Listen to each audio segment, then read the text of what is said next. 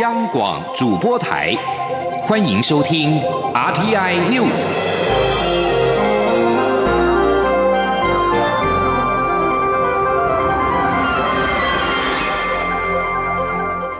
各位好，欢迎收听这节央广主播台提供给您的 RTI News，我是陈子华。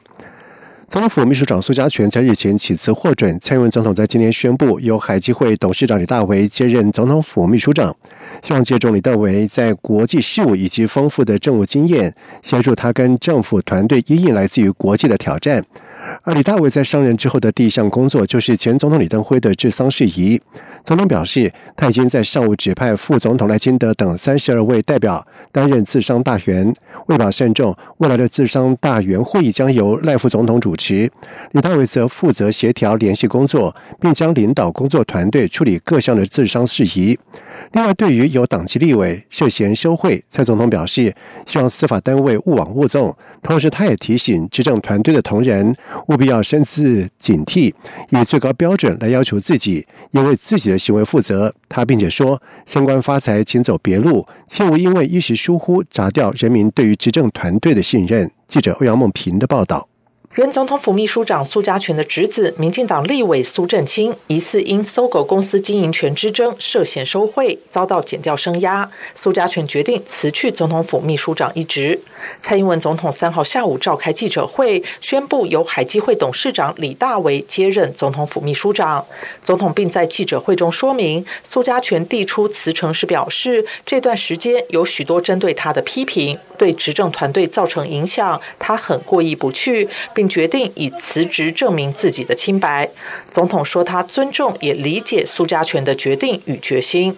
关于这次造成五名立委收贿的公司法修法，总统说：“相信大家已经看到结果，即使有少数有心人企图运作，也无法扭曲最后的法案。”他指出，历来对于重要法案，执政团队无论是在立法或行政部门，都有专业严谨的把关机制。国会党团会透过内部广泛讨论，并与行政部门密切沟通协调，找出最符合国家整体利益的共识，不会。受到少数人的左右，行政团队也会秉持专业，坚持原则，即使有压力，也会严格把关，避免利益团体的不当干扰。他并指出，健全的机制就是最好的防火墙和防腐剂。总统也强调，法律是道德的最后底线。执政团队成员如果违法，当然要受到法律制裁。就算没有违法，也不代表不会影响社会观感，不会伤害人民对政治的信任。他说：“这次有部分的立委涉案，我们希望司法单位勿枉勿纵，但我也要提醒所有执政团队的同仁，在还没有执政之前，我就说过，我今天还要再讲一次：升官发财，请走别路。我们执政的目标不是为了自己的利益，而是为让台湾更好。”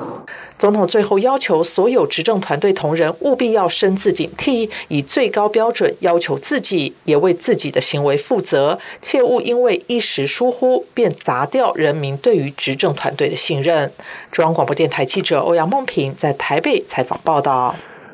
美国国会议员持续透过立法方式，以具体的行动支持台湾。以今年为例，与我相关重要的法案就包括《台湾主权象征法案》，以及《台湾国防法案》、《防止台湾遭入侵法案》，以及另外联邦参众议员三月通过的《台北法案》，最近由美国总统川普签署生效，正式成为美国的国内法。记者王兆坤的报道。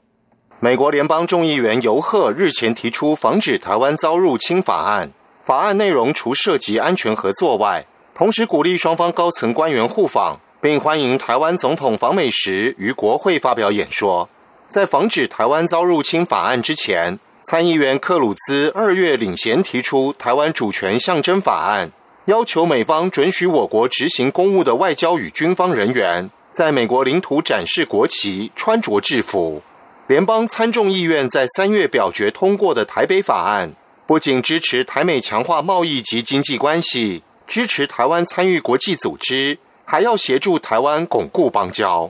接着是美国联邦参议员霍利于六月提出台湾国防法案，要求美国国防部确保美军有阻止中国侵略台湾的能力，避免中方透过武力夺取台湾的控制权，造成既成事实。而美国联邦众议员贾拉格随后在七月也提出众院版的台湾国防法案。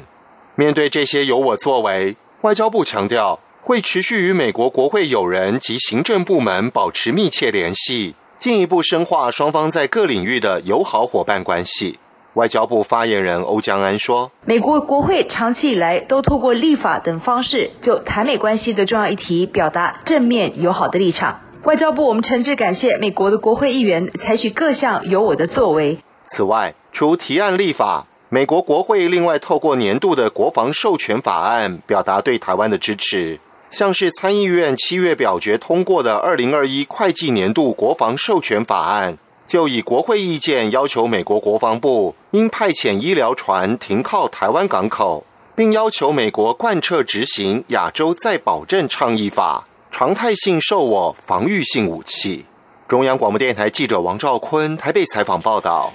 一名二十多岁的比利时男子在一号的时候被确诊为 COVID-19 武汉肺炎的个案，由于感染源有待理清，引发了国人的关注。中央旅行疫情指挥中心在今天公布最新的疫调结果，指个案接触者增加到四百三十七人，其中有三百二十八人。核酸检测为阴性，其他的一百零九人检验当中，另外血清的抗体检验已经有五十二人呈现了阴性。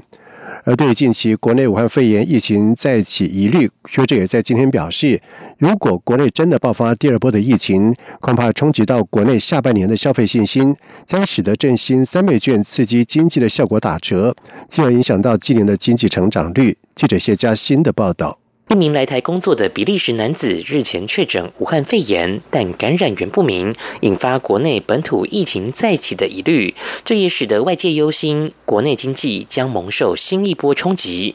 台经院院长张建一三号受访表示，目前台经院预测全年经济成长率将有百分之一点八三，而主计总处日前发布第二季经济成长率概估为负的百分之零点七三。他认为，主要是。消费力受疫情的影响是超乎预期，单靠六月份国内解封，消费力大爆发也补不回四五月的亏损。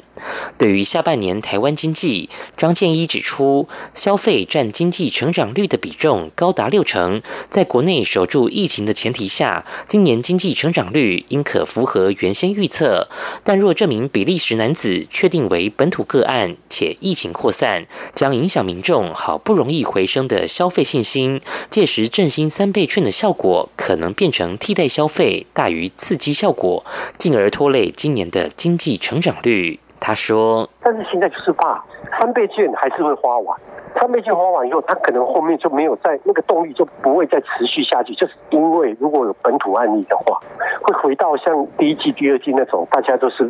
不太敢出去消费。”会怕这样子。张建一也强调，台湾上半年出口仍可成长，主要是靠科技业独撑大局。传统产业在疫情影响下，外销需求减少，表现并不佳。建议政府透过政策工具，协助这些受影响的产业外销转内需，鼓励多用国产品来降低部分冲击。中央广播电台记者谢嘉欣采访报道。台湾羽球双帅周天成以及王子维在今天在模拟东京奥运对抗赛上面演出了一场男单对决的精彩好戏。王子维最终是以十九比二十一、二十一比十五、十七比二十一落败。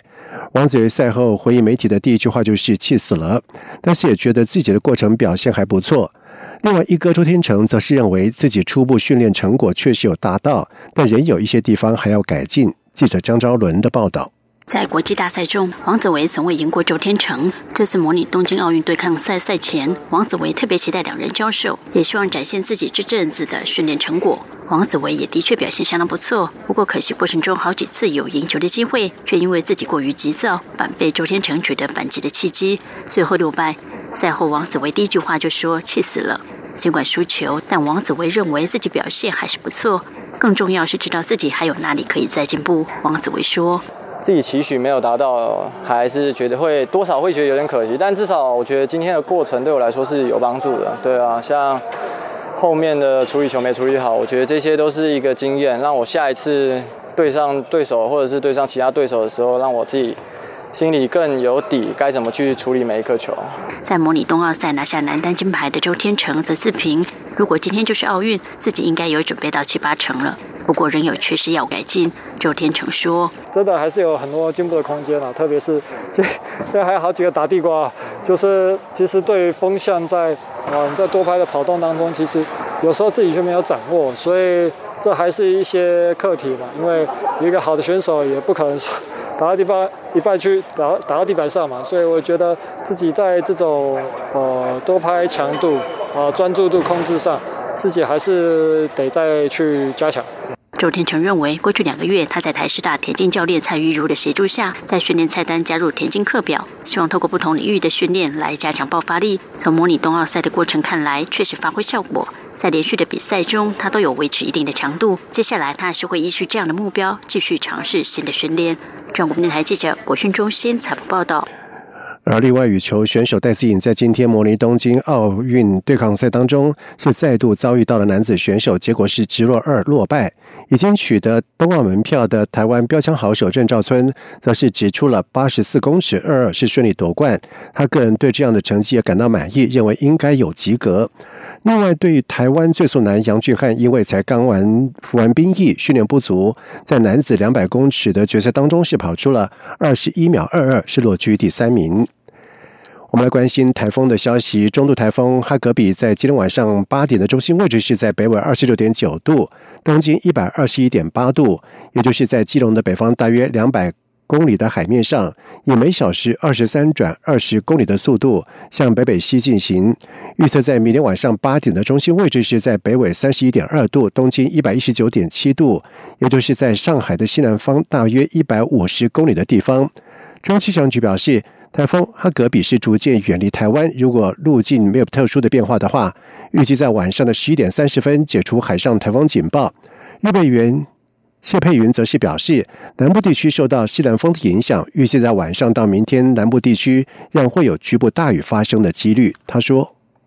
在今天的入夜以后，甚至到明天，整个南部地区的降雨还是会持续。我们就从电量降水预报上来看。预计今天晚上整个嘉义以南地区，尤其是在台南以南地区，还是会有比较明显的降雨出现。那要提醒大家注注意，可能会有比较剧烈的短时强降雨。在外电消息方面，美国国务卿蓬佩奥在二号表示，美国总统川普很快将直接把数据资料持续提供给中国政府的中国软体企业采取行动，原因是这些企业的行为可能损害到美国国家的安全。川普在七月三十一号已经表示，他将动用紧急经济权利法或发布行政命令，禁止中国的字节跳动公司旗下快速窜红的抖音影音软体在美国营运。美国当局担忧抖音可能成为北京搜集情报的工具。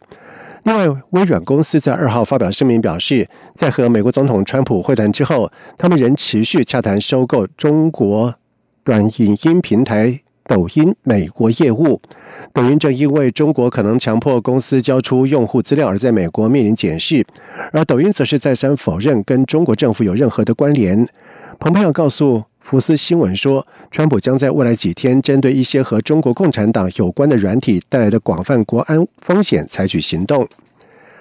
二零二零东京奥运组委会在今天公布了，因为俗称武汉肺炎 （COVID-19） 而被延期到明年举行的帕拉林匹克运动会的最新的时程，仅对原定的赛事时间做出小部分的修订。推迟二零二零冬奥的历史性决定意味着，帕运会现在定于二零二一年的八月二十四号到九月五号举行。冬奥组委会在记者会上表示，帕运会将会对二十二种体育项目举行五百三十九场的赛事，并且仅修改部分赛事的开始以及结束的时间。奥运会延后已经让组委会是相当的头疼，因为他们需要确保从场地预定到防疫措施等相关作业都无虞。而到目前为止，组委会还没有宣布具体的防疫措施，预计会在今年秋天做出决定。以上新闻由陈子华编辑播报。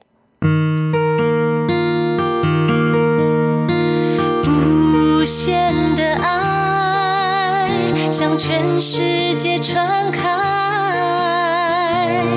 永恒的关怀来自台湾之。